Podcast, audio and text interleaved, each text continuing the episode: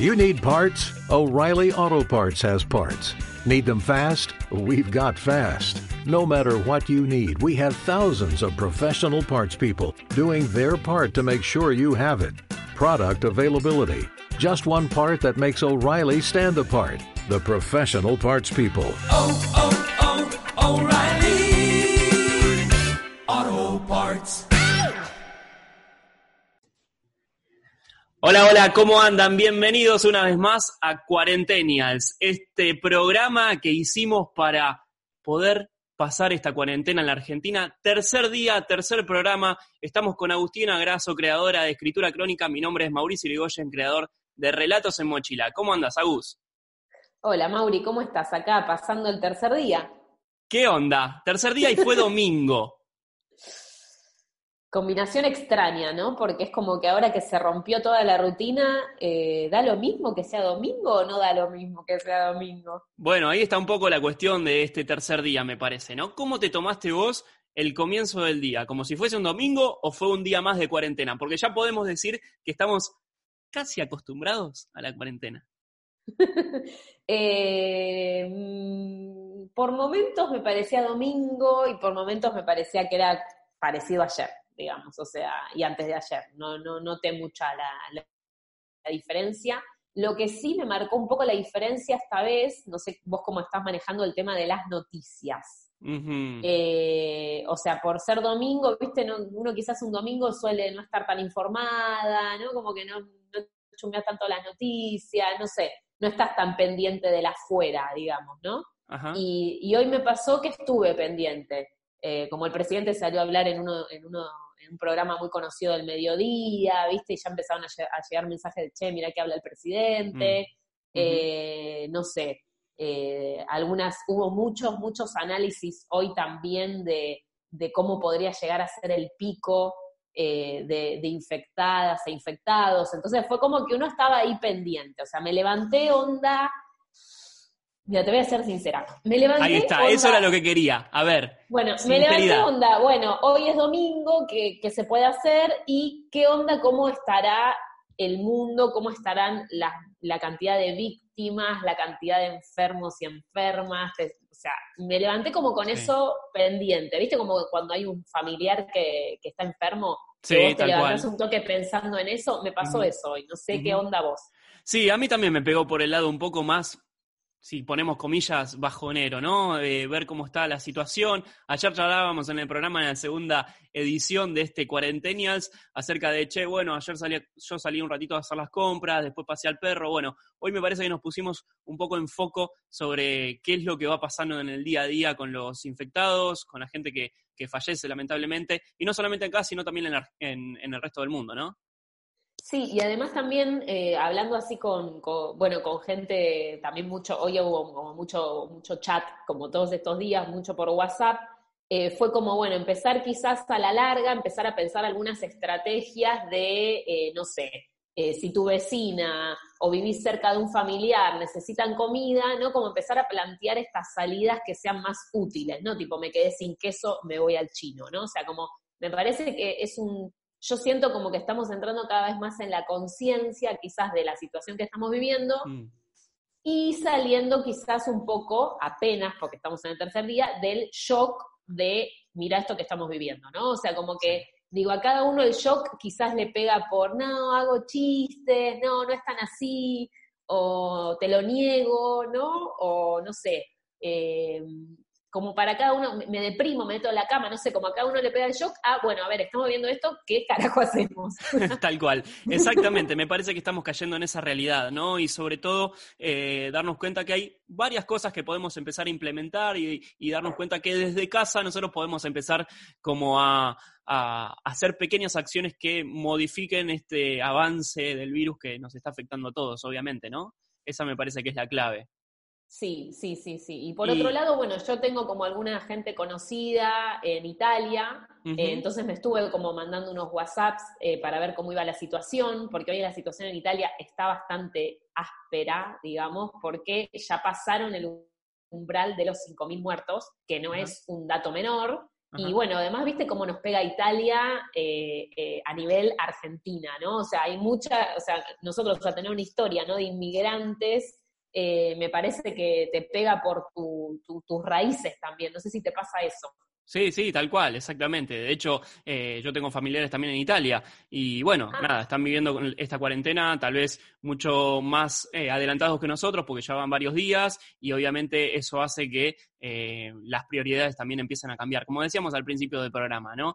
¿Tenemos algún audio? ¿Pudiste rescatar alguno?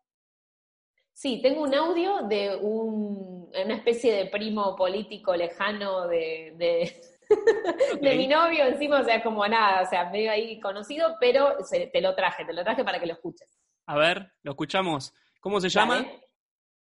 Se llama Gianfranco y él vive en Sicilia. A ver. Hola, yo vivo en Italia, en Sicilia, y acá la situación del coronavirus es muy, muy complicada y preocupante.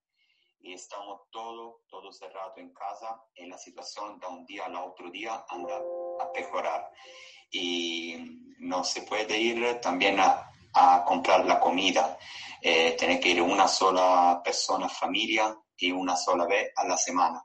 Y entonces no se puede hablar con nadie y aquí el caso del coronavirus anda aumentando día por día y acá en, provincia de Messina eh, entonces más 110 personas y ayer era más o menos 85 personas y la situación es muy, muy grave. Bueno, ahí está, ¿no? La, la voz un poco de en primera persona de lo que están viviendo también los italianos que por estas horas ya se les ha convertido en un drama, ¿no? Y en los últimos días, te diría yo, mm, qué sé yo, no sé, mes, o sea, porque también eh, en las últimas, el último día, solamente el último día hubo 652 muertos, o sea, es, eh, es fuerte, ¿no? Claro. Eh, y en algunas zonas, que seguramente debes haber visto todo lo cómo se viralizó un montón mm. de, noticias que tienen que ver con, con, que no se está pudiendo cremar a la gente, que la gente no está pudiendo ir a ver tampoco y despedirse de sus familiares, ¿no? O sea, como esto también me parece te choca eh, y te pone de frente la, muerte, ¿no? Que es un tema eh, que como humanidad siempre ¿no? te revuelve algo, algo fuerte. Y digo, y además como Italia, porque tal vez esto cuando estaba pasando en China, eh, digo, no nos pegaba tanto. Era re lejano, ¿no?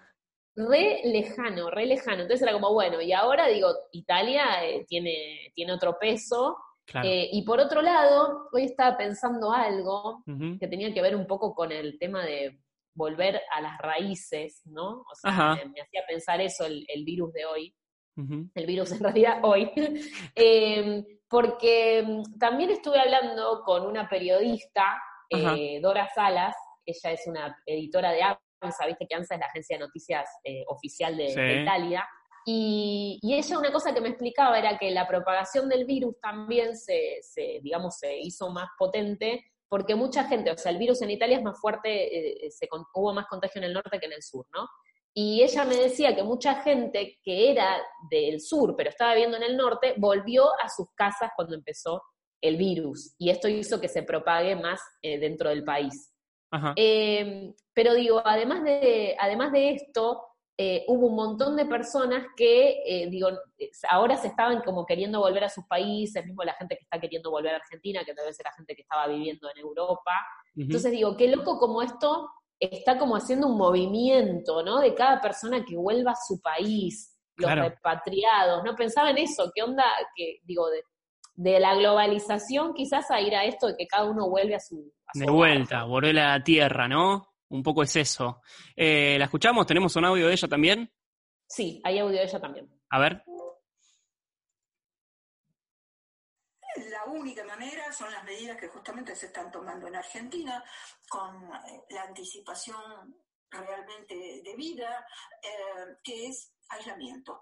Eh, acá también eh, hay que controlar esto, acá en Italia digo, hay que controlar mucho, hay multas y se están endureciendo también en este sentido las medidas. porque bueno, la gente tiene que entender que nadie está exento, eh, que el riesgo es para todos y que una conducta socialmente importante, no solo individualmente importante, sino también socialmente importante, es eh, mantener el aislamiento todo lo posible eh, y tomar las medidas de prevención indicadas por las autoridades. Bueno, un poco lo que, lo que nos estaba diciendo Dora es que Em, que bueno, el audio es larguísimo, ¿no? Ella mandó un audio como de 12 minutos, pero digo, lo que decía es que en Italia las medidas que tomó, que se tomaron acá, que tomó el gobierno argentino, em, se tomaron recién hace tres días, ¿no? Con casi 5.000 muertos, eh, con, la diferencia eh, de que acá, eh, no, no, tengo el número de hoy, pero son cinco, ¿no? Sí, no, en total, de, la cantidad de muertos no son cuatro. Ah, me mataste ahora. Pero bueno, igual, eh, nada, me parece, a ver si tenés el dato uno ahí, cuatro muertos. Cuatro, cuatro, cuatro. Eh, entonces, digo, la diferencia, ¿no? De 5.000 a 4 con el tema de, tomar medidas me parece como, como que ella, ella, eh, justamente eso era lo que decía en el audio, ¿no? Que, que se tomaron, lo que se planteaba era que en Italia las medidas se están tomando con tres meses tarde. Claro, claro. Bueno, y saliendo un poco de este nivel macro, digo, tuvimos que pasar el domingo. Eh, para contarte un poco tal vez mi situación, yo digo, che, bueno, estoy como dándome cuenta un poco de la realidad y que esto va para largo, ¿no? Y es domingo y en realidad mm. estamos en cuarentena y que esto, que el otro. Bueno, un poco yo. Todas las fechas, todas las fechas para la depresión. Claro, sí, ¿qué hacemos, no? Por lo menos me pongo un, temita arriba, qué sé yo, algo de música que me levante. Eh, yo hice algo bueno. Mm, Eran las once y media de la mañana y digo, voy a prender un fuego. Voy a prender un fuego, voy a hacer una carnecita a la parrilla.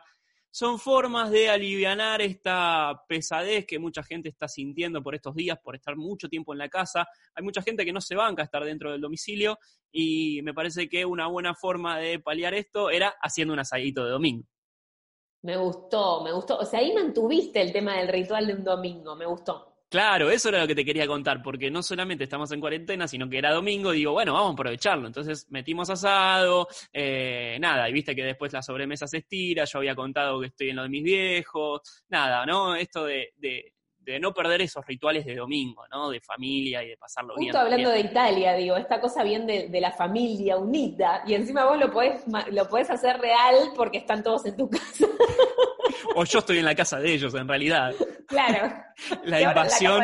es la casa de todos, o sea, es como una tribu que, armaron. Claro, ya está, ya está, somos todos ahora, estamos todos acá. Eh, nada, entonces, bueno, metimos asadito, sobremesa, y después ni siquiera llegué a hacer siesta porque se me pasó la tarde. Es como que se estiró tanto la sobremesa que dije, bueno, mi vieja hizo un bizcochuelo, empezamos a comer dulce de leche, y así estamos con 5 o 6 kilos más en tres días, no me quiero imaginar de acá a un mes. Olvídate, olvídate. Igual está, todos los gimnasios están haciendo vivos de Instagram a full ah. con, con, nada, para que hagas aeróbic y hagas un zumba, todo, todo, todo, todo. Así que te recomiendo que mañana en tu rutina metas algo aeróbico. Ahí va, porque hoy encima fallé con la clase de yoga. Mi profe me va a matar. Mm. Así que mañana hay que meterla sí o sí. Digo, eh, ¿vos estás haciendo ejercicios en tu casa o es puro bla bla? No, no, no, hoy hice yoga también, olvídate. Ah, no, no, bien. se me está volviendo muy importante el yoga. Hoy, hoy metí yoga, hoy metí yoga. Ahí eh, está. No, no, hoy, hoy, hoy hubo, hubo equilibrio, hubo equilibrio. Pero me parece que vos la pasaste mejor que yo. Igual vamos Un poquito sí, viste que con el tema del asado uno se relaja. Entonces dije, yo hoy no voy a hacer yoga ni a palo, prefiero descontracturar, mañana volvemos con los ejercicios. Estuviste bien. Igualmente, igualmente ojo, eh, te tiro algo. Anoche hicimos fogón. No, me muero. Hicieron fogón. Esa te la tiro, ¿eh? Salió muy campamento, muy conexión, hicimos fogón. Fogón y, quemamos cosas. Así que mira. No, contame eso. Contame cómo salió eso. ¿Cómo termina esa historia del fogón? Hubo... Salió increíble. O sea, apagamos todas las luces y hicimos un fogón en casa. No, me vuelvo loco. Eh, ¿Ustedes tienen tipo un quemador ahí? ¿Tienen un lugarcito para hacer fuego? ¿Cómo es? Improvisamos ahí con una carretilla que había quedado de la obra y bueno, salió así. Me vuelvo loco, me encanta. ¿Y tipo, metieron guitarra en el fogón o no? No, no, no, no tenemos guitarra. Ah, falté yo ahí. Bueno, si no estaríamos en cuarentena. Ahí está, me encantó. No sé cómo venimos de tiempo, me parece que estamos medio sobre la hora. Si no queremos dejar de eh, dar algunos datos útiles, obviamente, con todo esto que está pasando, nos ponemos un poquito serios, tiramos la información porque siempre viene bien, ¿no? Eh, contame un poquito, Agus.